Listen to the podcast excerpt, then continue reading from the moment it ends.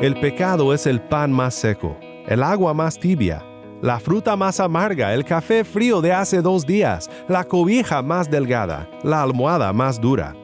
Nos conformamos con una esquina de placer perecedero, cuando Dios nos ofrece un mundo de placer eterno en su presencia. Todo el pecado que nos atrae no se compara con la gloria que nos espera. Y la sombra de la cruz del Calvario, de lo que Cristo hizo para redimirnos, es más resplandeciente que el pecado más atractivo.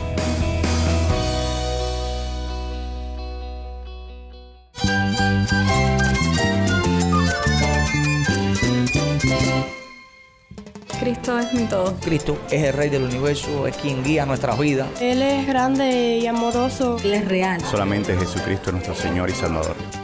Es mi guía quien me fortalece. En Cristo Jesús hay esperanza, hay paz. Y nuestro Dios es un Dios de rescate. Estás escuchando a El Faro de Redención, Cristo desde toda la Biblia para toda Cuba y para todo el mundo.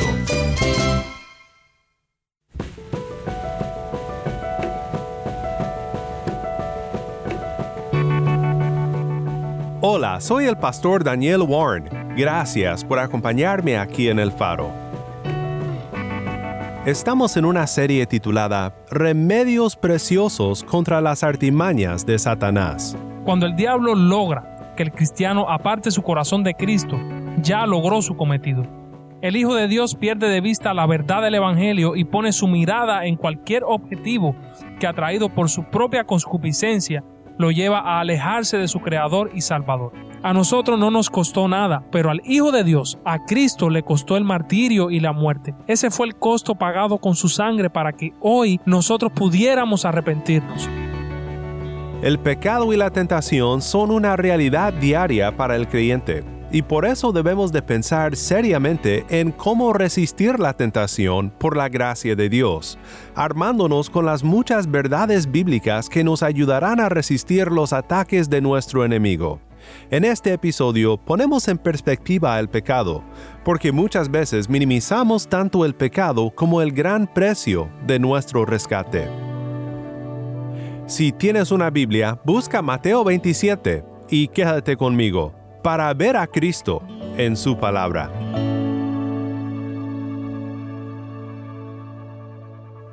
El faro de redención comienza con Martín Manchego, Confiaré.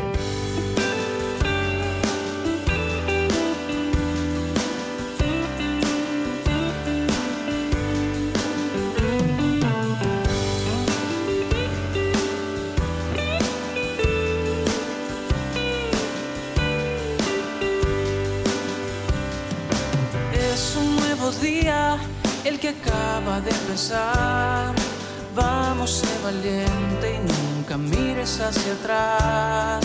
Siempre así creciendo en los caminos del Señor. Si ayer fue difícil, hoy será mejor. Contigo estoy. No miro yo las circunstancias, solo veo tu amor.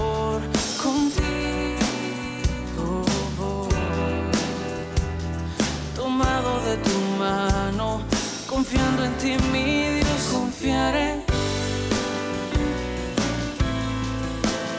Confiaré.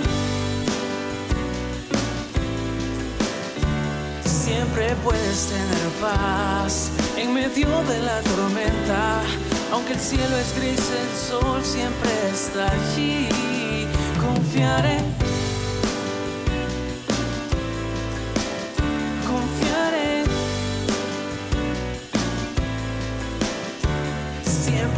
Puedes tener paz en medio de la tormenta.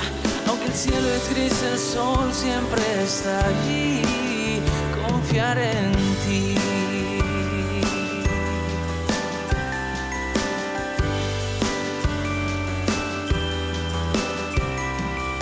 Yo en Dios confío, sé que Él me sostendrá. Todo aquí es pasajero, pero eterna es su verdad. Quiere alejarme del Señor, corro hacia ti Jesús, hacia tus brazos de amor. Contigo estoy. Miro yo las circunstancias, solo veo tu amor.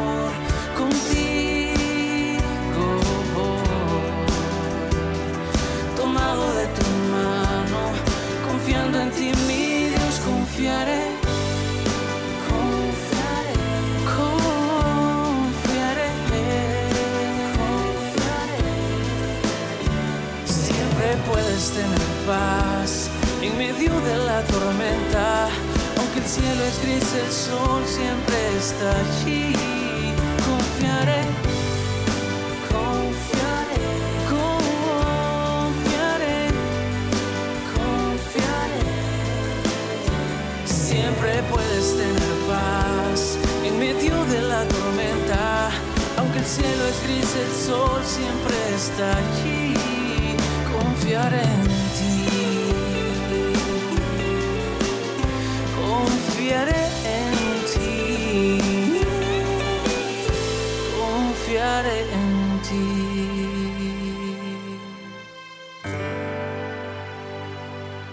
Confiaré, canta Martín Manchego, soy el pastor Daniel Warren y esto es el faro de redención. Cristo desde toda la Biblia para toda Cuba y para todo el mundo.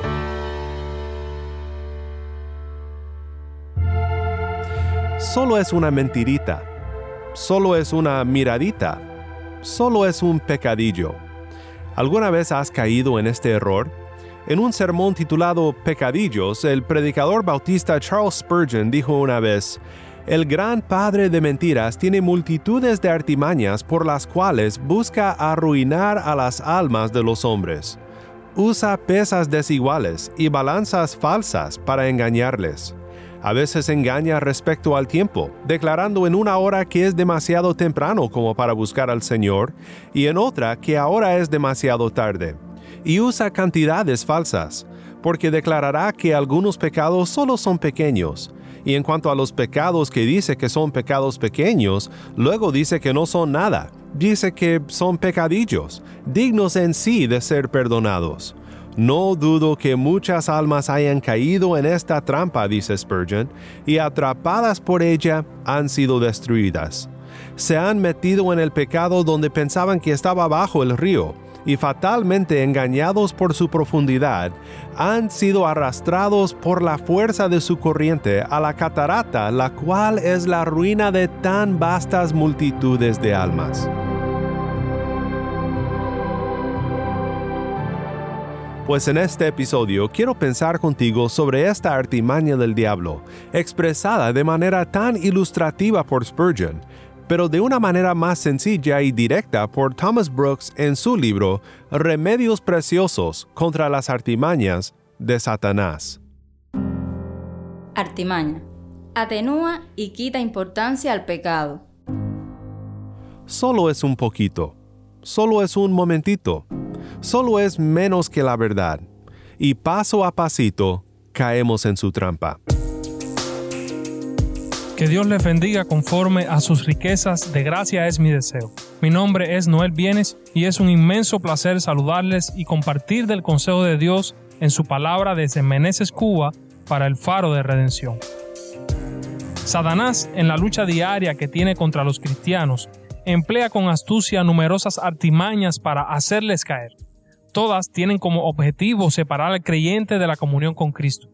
Hoy estaremos analizando la artimaña de atenuar la importancia al pecado o restarle importancia al pecado.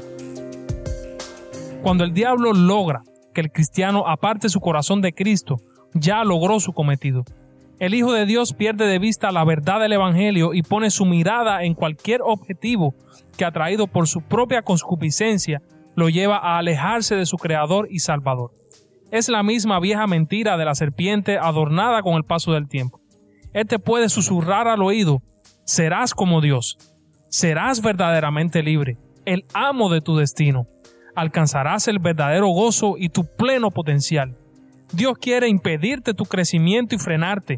Realmente, a Él no le importa tu felicidad, o peor aún, Dios es tan amoroso que no le va a interesar que le desobedezcas un poco para que seas feliz o para que lleves a cabo tu propósito. Busca tu felicidad y placer. Si te gusta, está bien, y nadie tiene derecho a impedírtelo. Para esto te hizo Dios y te puso en esta situación, ¿no? Al fin de cuentas, Él es soberano, ¿o no? Todos estos pensamientos con medias verdades manipuladas para hacerte decidir por el pecado y hacerte caer y tropezar, pueden estar tras esta artimaña nefasta.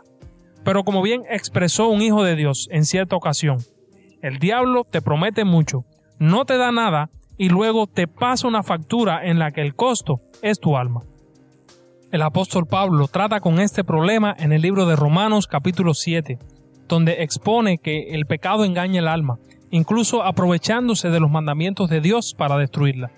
Escribiendo en el versículo 13, Pablo afirma lo siguiente. Más bien fue el pecado lo que valiéndose de lo bueno me produjo la muerte. Ocurrió así para que el pecado se manifestara claramente, o sea, para que mediante el mandamiento se demostrara lo extremadamente malo que es el pecado. El apóstol veía en su propio cuerpo la rebeldía que el pecado provocaba. Su hombre nuevo se deleitaba en la ley de Dios, pero el pecado que habitaba en él se rebelaba contra la nueva creación. Cuando ponía la mirada en él, no encontraba solución y podía exclamar, Miserable de mí, ¿quién me librará de este cuerpo de muerte? Pero una vez fijaba su vista en Cristo como su redentor y restaurador, podía decir, gracias doy a Dios por Jesucristo Señor nuestro. Así que Gracias a Cristo sí hay esperanza para poder hacerle frente y vencer las estrategias de Satanás. Consideremos algunos argumentos que nos servirán como remedio para contrarrestar esta artimaña en particular. Un remedio efectivo sería la graduación continua de la vista espiritual del cristiano. De la misma manera que vamos al oculista para que nos gradúe la vista para poder tener una visión más clara, tenemos el deber de pasar por el oculista espiritual diariamente para clarificar nuestra vista y nuestros sentidos espirituales. Cuando hablo del oculista espiritual, por supuesto que me estoy refiriendo a la palabra de Dios que iluminada por el Espíritu Santo y aplicada por éste a nuestras vidas, nos dejará ver con claridad todo el panorama de cualquier situación en la que nos encontremos. Para que la artimaña de Satanás de restarle importancia al pecado tenga éxito en la vida de cualquier persona, este enemigo tiene que afectar la comprensión de al menos tres aspectos en el hombre. Primero, afectar la comprensión de quién es el Dios Santo y cuál es su voluntad. Segundo, afectar la comprensión de quién es el hombre y su propósito. Y en tercer lugar, afectar la comprensión de la naturaleza destructiva, voraz e infernal del pecado. Solo si Satanás hace ver a Dios más pequeño de lo que es, hace ver al hombre con un derecho que no tiene y adorna el pecado para que ofrezca lo que no puede cumplir, es que tendrá éxito. Pero a través del lente espiritual que es la palabra de Dios, el ser humano reenfoca sus sentidos cada vez más, se da cuenta de la magnitud de Dios en toda su gloria, atributos y propósitos, digno de ser amado, temido y honrado. También se da cuenta de lo pequeño que es el hombre y de tan bajo que ha caído. Y nota de la misma manera lo horrible que es el pecado. Mientras más seamos conscientes de estas grandes verdades, mientras más nos refugiemos en el mensaje del Evangelio, más amemos a Cristo y a su obra, menos proclives seremos a caer en semejante estratagema del enemigo. Otro aspecto a considerar sería que cuando cedemos ante un pecado menos grave, entre comillas, le abrimos las puertas a uno peor. Las consecuencias por estos pecados pueden ser bastante graves y, si somos hijos de Dios, pues las correcciones de parte de éste vendrán porque según Proverbios capítulo 3 versículo 24, Jehová al que ama castiga, como el padre al hijo que quiere. Un ejemplo bíblico sería el caso de David. Cuando él abrió la puerta al pecado de adulterio con Betsabé, luego tuvo que mentir y tuvo que mandar asesinar a Urias, el esposo de Betsabé, para encubrir su pecado. Un pecado sucedió a otro y las consecuencias se fueron agravando y las malas decisiones de David lo llevaron a que Dios lo corrigiera, aunque con misericordia, ya que no le provocó la muerte que era el castigo que exigía la ley, pero sí con repercusiones serias para toda su para su familia y para su reinado. Así que cuando lleguen pensamientos a nuestra mente de este tipo, continuemos graduando nuestra vista espiritual hasta que se alejen. Recordemos las verdades sobre la naturaleza de Dios, nuestra propia naturaleza, la naturaleza dañina del pecado, y refugiémonos en las verdades del Evangelio y las promesas de la palabra de Dios. Pensemos en las repercusiones negativas que pueden traer el pecado a nuestra vida, tanto físicas como espirituales, y también meditemos en el amor de Cristo por nosotros, de tal manera que nos lleve a vivir una vida que le agrade a Él en agradecimiento eterno. Considera seriamente que el pecado que los hombres tienen en poco acarrea la ira de Dios sobre los hombres. Por el pecado de Adán, como el padre de toda la humanidad, la cabeza federal o el representante de todos los hombres en el pacto hecho entre Dios y Adán en el huerto del Edén, todos nos encontramos bajo la justa ira de Dios. Romanos 5 hace muy claro el hecho de que todo ser humano merece la ira de Dios por el pecado de Adán. Nacimos en el pecado. Salmo 51.5 dice, Yo nací en iniquidad y en pecado me concibió mi madre. Pero aun si nuestra condenación se basara tan solamente en nuestros pecados personales, y si tan solo cometiéramos un solo pecadillo, esto sería suficiente para merecer nuestra condenación. Santiago 2.10 dice, Porque cualquiera que guarda toda la ley, pero falla en un punto, se ha hecho culpable de todos para que nos pese la gran ira de Dios que nosotros merecemos por nuestros pecados más pequeños, creo que es importante que regresemos a la cruz del Calvario. Es imposible persistir en un modo de pensar que minimiza el pecado, por más pequeño que nos parezca, cuando pensamos en el sufrimiento de Cristo para redimirnos del pecado. Escucha ahora mientras nuestra lectora Taimí Zamora lee Mateo 27, 27 al 50 y quiero que escuches con atención a lo que Cristo sufrió por lo que tú consideras un pecadillo. Entonces los soldados del gobernador llevaron a Jesús al pretorio y reunieron alrededor de él a toda la tropa romana. Después de quitarle la ropa, le pusieron encima un manto escarlata y tejiendo una corona de espinas la pusieron sobre su cabeza y una caña en su mano derecha, y arrodillándose delante de él le hacían burla, diciendo, Salve, rey de los judíos. Le escupían y tomaban la caña y lo golpeaban en la cabeza. Después de haberse burlado de él, le quitaron el manto, le pusieron sus ropas y lo llevaron para ser crucificado. Y cuando salían, hallaron a un hombre de Sirene llamado Simón, al cual obligaron a que llevara su cruz. Cuando llegaron a un lugar llamado Gólgota, que significa lugar de la calavera, le dieron a beber vino mezclado con hiel, pero después de probarlo, no lo quiso beber. Y habiendo crucificado a Jesús, se repartieron sus vestidos echando suertes, y sentados lo custodiaban allí. Pusieron sobre su cabeza la acusación contra él que decía, Este es Jesús, el rey de los judíos. Entonces fueron crucificados con él dos ladrones, uno a la derecha y otro a la izquierda. Los que pasaban lo injuriaban, meneando la cabeza y diciendo, Tú que destruyes el templo y en tres días lo reedificas, sálvate a ti mismo. Si tú eres el Hijo de Dios, desciende de la cruz. De igual manera, también los principales sacerdotes, junto con los escribas y los ancianos, burlándose de él, decían, A otro salvó, a él mismo no puede salvarse. Rey de Israel es, que baje ahora de la cruz y creeremos en él. En Dios confía, que lo libre ahora si Él lo quiere, porque ha dicho, yo soy el Hijo de Dios. En la misma forma lo injuriaban también los ladrones que habían sido crucificados con Él. Desde la hora sexta hubo oscuridad sobre toda la tierra hasta la hora novena, y alrededor de la hora novena Jesús exclamó a gran voz diciendo, Elí, Elí, lema sabactani. Esto es, Dios mío, Dios mío, ¿por qué me has abandonado? Algunos de los que estaban allí, al oírlo, decían, Este llama a Elías. Al instante, uno de ellos corrió y tomando una esponja, la empapó en vinagre y poniéndola en una caña le dio a beber. Pero los otros dijeron, Deja, veamos si Elías lo viene a salvar. Entonces Jesús, clamando otra vez a gran voz, exhaló el espíritu.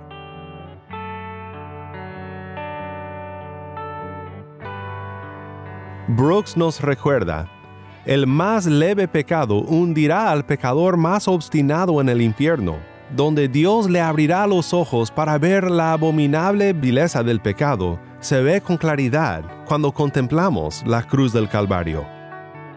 Considera seriamente que ceder a un pecado menos grave abre el camino para cometer uno peor. Thomas Brooks observa lo siguiente sobre este remedio. Dice, es casi seguro que Dios permitirá por su justicia que aquel que para evitar un pecado grave cede a uno menor, caiga en el más grave.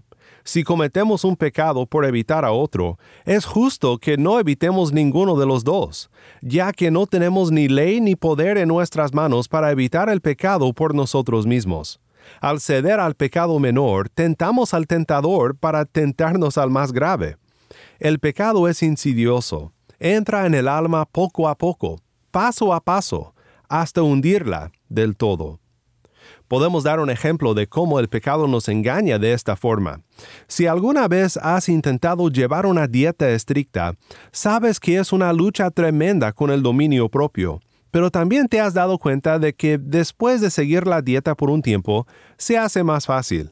Por ejemplo, te abstienes del azúcar y de repente cosas como una manzana, una naranja, se vuelven dulcísimas a tu paladar. Pero algo más sucede también. Un verdadero dulce se vuelve una tentación muy grande. No voy a comerme todo un pastel, dices. No voy a comerme un helado completo. Solo un dulcecito. Para mí, cuando intento tener cuidado con mi dieta, son las gomitas las que me tientan sobre todo. Puedo decirle no a un gran pedazo de pastel de chocolate, pero una gomita dulce parece algo tan pequeño. Pero luego son dos, y luego son diez, luego un plato pequeño de pastel, luego toda una malteada. Y así se nos va la dieta, gomita por gomita. Para resistir al pecado, a los pecados que consideramos grandes, también hay que tener cuidado con los pecados pequeños, porque Dios obra su gracia a nosotros de tal manera que nuestro dominio propio es un fruto del Espíritu. No es un esfuerzo de nuestra voluntad que hacemos por nosotros solos, es la obra del Espíritu en nosotros, conformándonos más y más a la imagen de Cristo, quien se rehusó a meter un solo dedo en el agua del pecado Parece imposible, pero en gran parte es porque minimizamos el proceso por el cual Dios nos santifica por su gracia en nuestras vidas. La batalla se gana con decisiones pequeñas, diarias, momento por momento. Remedio es triste oponerse a Dios por una bagatela. Una de las verdades más obvias pero menos recordadas cuando cedemos al pecado es que somos satisfechos muy fácilmente con cosas muy necias. Para recordar una frase de C.S. Lewis, somos como niños haciendo pasteles de lodo cuando pudiéramos estar en vacaciones en la playa. Nos satisfacemos tan fácilmente y con cosas que son tan obviamente vanas. Considera por un momento la grandeza de Dios, su asombrosa santidad y majestad que inspira el cántico de los ángeles. Isaías 6, 1 al 4 dice, En el año de la muerte del rey Usías vi yo al Señor sentado sobre un trono alto y sublime, y la orla de su manto llenaba el templo. Por encima de él había serafines. Cada uno tenía seis alas, con dos cubrían sus rostros, con dos cubrían sus pies y con dos volaban. Y el uno al otro daba voces, diciendo, Santo, santo, santo es el Señor de los ejércitos, llena está toda la tierra de su gloria. Y se estremecieron los cimientos de los umbrales a la voz del que clamaba, y la casa se llenó de humo podríamos adorar y servir a este grandioso Dios, al que llena la tierra de su gloria, pero preferimos los escombros de la vanidad a la hermosura de su santuario. El pecado es el pan más seco, el agua más tibia, la fruta más amarga, el café frío de hace dos días, la cobija más delgada, la almohada más dura. Nos conformamos con una esquina de placer perecedero, cuando Dios nos ofrece un mundo de placer eterno en su presencia. Entonces vi un cielo nuevo y una tierra nueva, porque el primer cielo y la primera tierra pasaron, y el mar ya no existe. Y vi la ciudad santa, la nueva Jerusalén, que descendía del cielo de Dios, preparada como una novia ataviada para su esposo. Entonces oí una gran voz que decía desde el trono, El tabernáculo de Dios está entre los hombres, y Él habitará entre ellos, y ellos serán su pueblo, y Dios mismo estará entre ellos. Él enjugará toda lágrima de sus ojos, y ya no habrá muerte, ni habrá más duelo, ni clamor, ni dolor, porque las primeras cosas han pasado. El que está sentado en el trono dijo, Yo hago nuevas todas las cosas. Y añadió, Escribe, porque estas palabras son fieles y verdaderas. También me dijo, Hecho está, yo soy el alfa y la omega, el principio y el fin. Al que tiene sed, yo le daré gratuitamente de la fuente del agua de la vida. El vencedor heredará estas cosas, y yo seré su Dios, y él será mi hijo. Pero los cobardes, incrédulos, abominables, asesinos, inmorales, hechiceros, idólatras, y todos los mentirosos tendrán su herencia en el lago que arde con fuego y azufre, que es la muerte segunda. Todo el pecado que nos atrae no se compara con la gloria que nos espera. Y la sombra de la cruz del Calvario, de lo que Cristo hizo para redimirnos, es más resplandeciente que el pecado más atractivo. ¿Acaso el amor de Cristo por ti no es de mayor motivación que una tentación al pecado, el cual no hará nada por ti? Brooks nos recuerda, cuando Satanás te dice que es poca cosa, debes responder que a menudo se ultraja más la gloriosa majestad de Dios al caer en pequeñas necedades, y que por eso tú no quieres desagradar a tu mejor y más grande amigo al ceder a su peor adversario.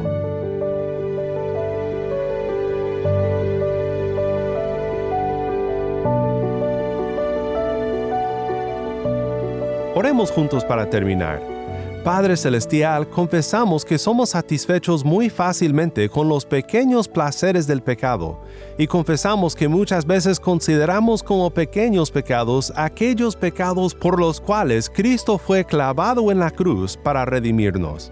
Ayúdanos por tu gracia a mantener en perspectiva el gran costo de nuestro rescate y el verdadero horror del pecado en nuestras vidas. En el nombre de Cristo nuestro Redentor oramos. Amén.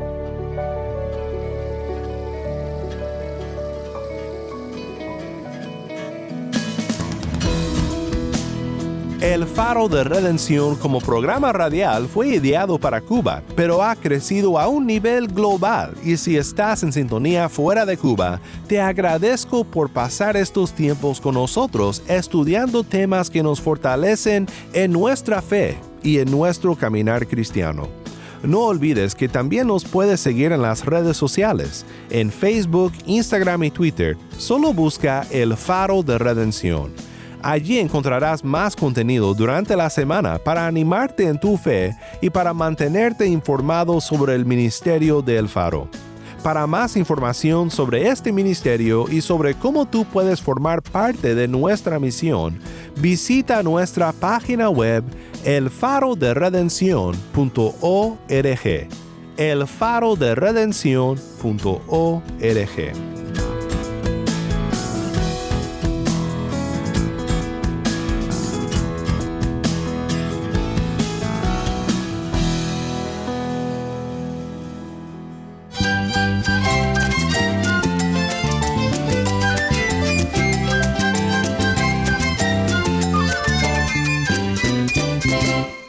Soy el pastor Daniel Warren. Te invito a que me acompañes mañana en esta serie Remedios Preciosos contra las artimañas de Satanás.